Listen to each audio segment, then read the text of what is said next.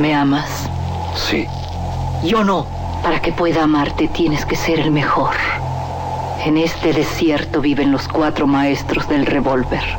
Tú tienes que encontrarlos y matarlos. De las primeras letras del guion a la proyección de la última copia, las mejores escenas de acción suceden detrás de la pantalla.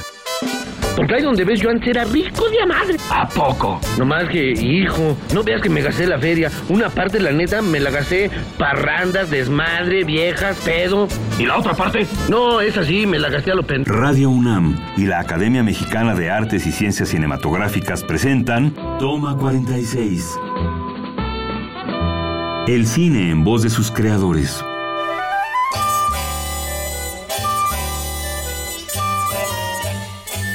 Bienvenidos a Toma 46. Hoy con nosotros Jorge Fons, oficio, director y amante del cine. En su filmografía destacan las cintas ganadoras del Ariel, Rojo Amanecer y El Callejón de los Milagros. Esta última también galardonada en el Festival Internacional de Cine de Berlín y merecedora de un premio Goya. Ha sido nominado siete veces al premio Ariel y ha obtenido este reconocimiento en cuatro ocasiones. En 2011, la Academia Mexicana de Cine le otorgó el Ariel de Oro. Jorge Fons, de nuevo en Toma 46 y un gusto tenerte. Un poco cuéntanos cómo, como director, cómo te preparas, dónde te pellizcas tú para preparar una película. Yo, eh, yo creo que eh, en principio uno tiene que entender aquello que quiere enseñarle a los demás.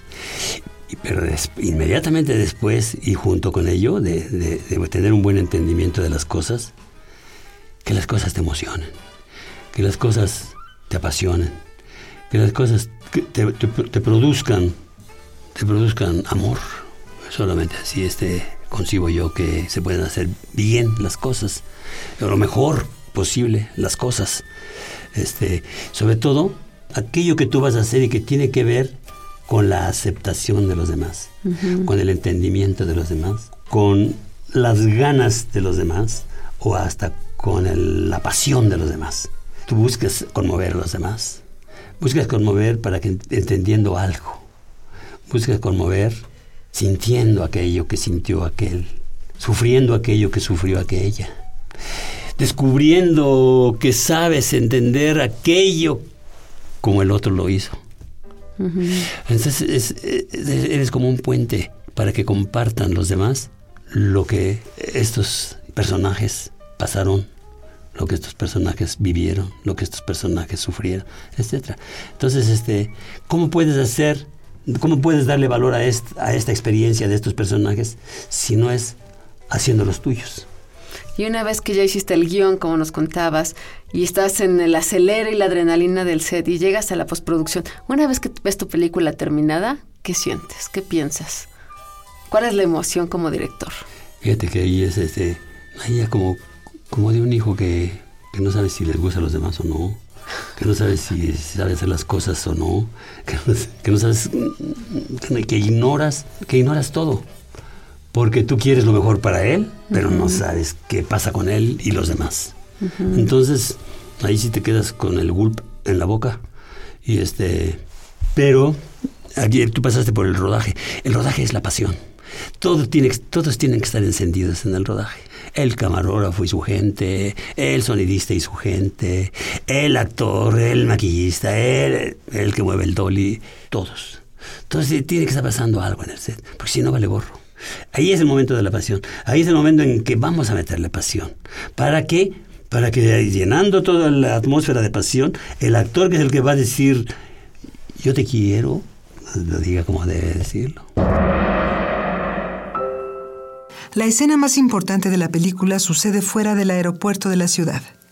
El héroe de la historia y la mujer de quien está enamorado están frente a frente. En este preciso instante, él se arma de valor y decide declarar su amor. No puedo más, Olga. Tengo que decirte que... Se le dice sonido directo al audio grabado durante el rodaje en una locación. Consta de diálogos y ruidos naturales que se presentan al unísono. No depende de la mezcla posterior de varias pistas, sino que presenta todos los sonidos tal y como quedaron registrados en ese momento. Se debe tener mucho cuidado al usar esta técnica y emplear los micrófonos adecuados para que los diálogos no pierdan su efecto y el drama sea opacado por el ruido ambiental.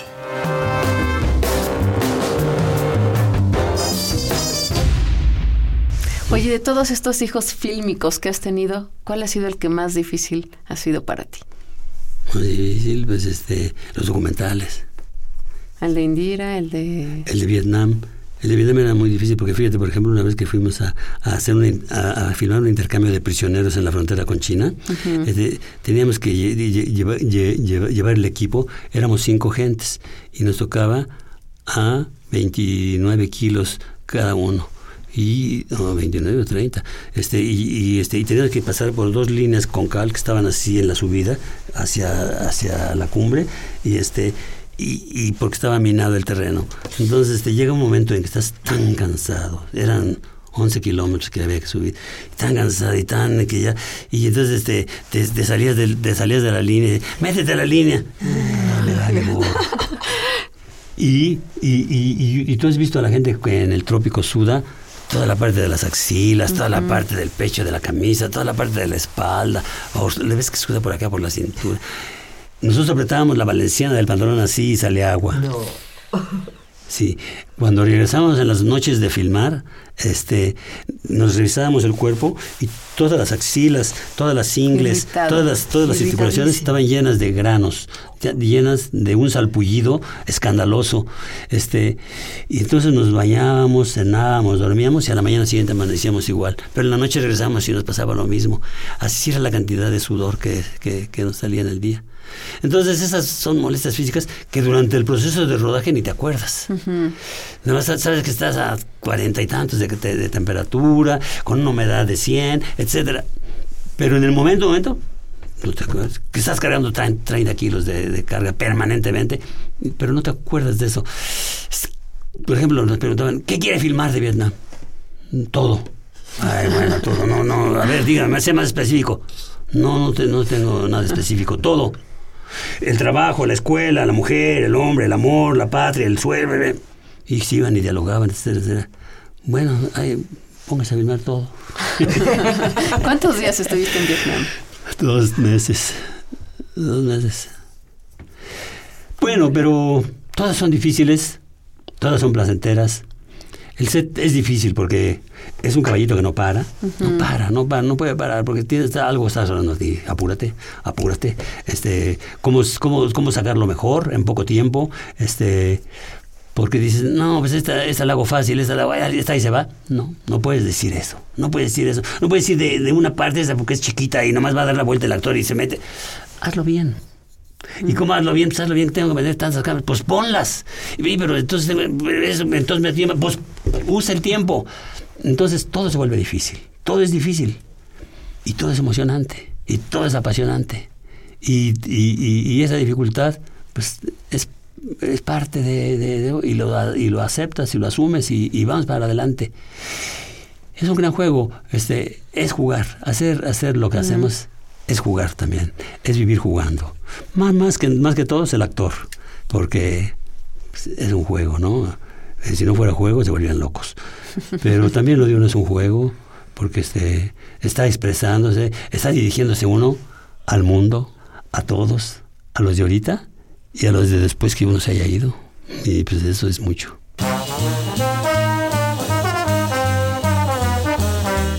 Y a propósito, ¿se aprendió bien su diálogo? Sí, señor. Por cierto que en una de las líneas hay unas faltas de ortografía. Escribe el melocotón con Q y huevo con G. ¿Qué va? eso no importa, hombre, eso no importa. Sigue escuchando. Toma 46. Como lo va usted a decir y no lo van a leer, el público ni se da cuenta, ¿verdad? Claro, hombre, claro.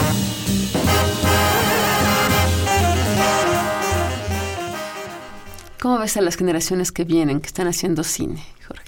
En un México ya completamente distinto a cuando tú empezaste con otras oportunidades? Bueno, a mí me da mucho gusto que hoy estamos haciendo un promedio de 120, 130 películas. Hombre, es fabuloso. Cuando, cuando iba a la escuela de cine, eh, se, presumía de que en la época de cine glorioso mexicano se hacían 120, 130 y hasta 140 se llegó a hacer un año. Bueno, este, estamos en esos momentos en cuanto a cantidad Yo pienso que el cine de Hollywood ha hecho mucho daño al espectador y al cineasta mexicano. Muchos cineastas quieren hacer cine como el que ven. ¿Y cuál es el que ven? El cine de Hollywood. Muchos espectadores quieren ver que los mexicanos hagan cine como el que ven. ¿Y cuál ven? El cine de Hollywood. Y uno se pregunta, ¿cuál es el cine mexicano? ¿El cine que vemos o el cine que hacemos? Hay una contradicción muy interesante para, para platicar a ese respecto, porque el cine norteamericano, el cine de Hollywood, ojo, no el cine norteamericano, porque en, en Norteamérica también se hace un cine independiente muy interesante que no vemos, que no llega ni a cuenta gota siquiera. A veces llega a la cineteca algo, pero muy poco. Toma 46 presenta La vida difícil de un distribuidor de cine. La película es buena. Tenemos las copias necesarias, pósters, camisetas oficiales, imanes, figuras de acción de todo el reparto. Ahora, ¿qué? México cuenta con una infraestructura cinematográfica de primera calidad. En 2009 se vendieron 180 millones de entradas. Sin embargo, en los, cines, apenas se estrenan películas nacionales y tienden a favorecerse las películas internacionales más taquilleras. Además, las películas mexicanas que logran estrenarse se quitan de cartelera rápidamente, muchas veces sin recibir una oportunidad de crearse público. Si consideramos que la tercera parte del ingreso total de una película se gasta en publicidad, ¿cuánto queda para la producción? Y estas son solo algunas dificultades de distribuir un filme. Entonces, lo que todo mundo ve en la casa, en el cine, en el video, en el- es cine de Hollywood. Y no pasa solamente en México, pasa en el mundo. Y ese es un fenómeno que todos los cineastas platican, que todos los cineastas platicamos acerca de ese fenómeno con respecto de aquel público al que uno se dirige. Por ejemplo, un cineasta mexicano no se dirige al público de todo el mundo. No, porque nuestro cine difícilmente lo ven aquí en los, meji- en los mexicanos. ¿Por qué? Porque tenemos muy buena producción. Qué bueno que hacemos 130 películas. Qué malo que no se vea ni el 15% de esas 130 películas en las salas. Si te fijas, la televisión acaba sie- siendo el reducto final del cine mundial. Sí. Es ahí donde, donde, donde se ve todo el cine, pero no todo. Todo, todo aquel cine que tiene unas ambiciones mayores, ese casi, casi siempre queda expulsado y, y- y casi nadie lo ve, lo ve muy, po- muy poca gente. Vemos muy poco cine del mundo. Vemos principalísimamente cine de Hollywood. Eso ya marca en sí una enfermedad intelectual. ¿Por qué? Porque vemos un cine que realmente está pasando por una etapa pésima. Hollywood está haciendo un cine pésimo. Y ese cine es el que nos, a- nos, a- nos lo zambuten por donde nos cabe. Esa es la realidad. Y nuestros cineastas es lo que ven nuestros jóvenes cineastas que van a debutar. Sí, los más avesados se nutren, pero se nutren con cine mundial, pero el cine de Hollywood acaba arrasando a nuestros públicos y a nuestros cineastas. Jorge, bueno, nos dejas en silencio, pero muy tenemos cierto. esperanzas, tenemos esperanzas. de No, que- no. de que Es- hay las, que trabajar esperanzas, mucho. las esperanzas son que hay 130 películas de 130 jóvenes. Las esperanzas son de que la mayoría de ellos son jóvenes y la también la- la- las esperanzas son de que muchos de esos cineastas son mujeres. La cinematografía mexicana es una cinematografía que tiene no tantas como quisiéramos, pero tiene un buen número de, de mujeres cineastas. Ojalá que día siga creciendo ese número, ojalá que más y más mujeres participen en la, dirección de películas. Ojalá que siga habiendo muchos jóvenes que hagan, películas, que se enamoran de, lo que está pasando en México y en el mundo, de los cambios tan vertiginosos que estamos observando y que traigan ideas para ver si salvamos al, al- al- al entredicho mundo.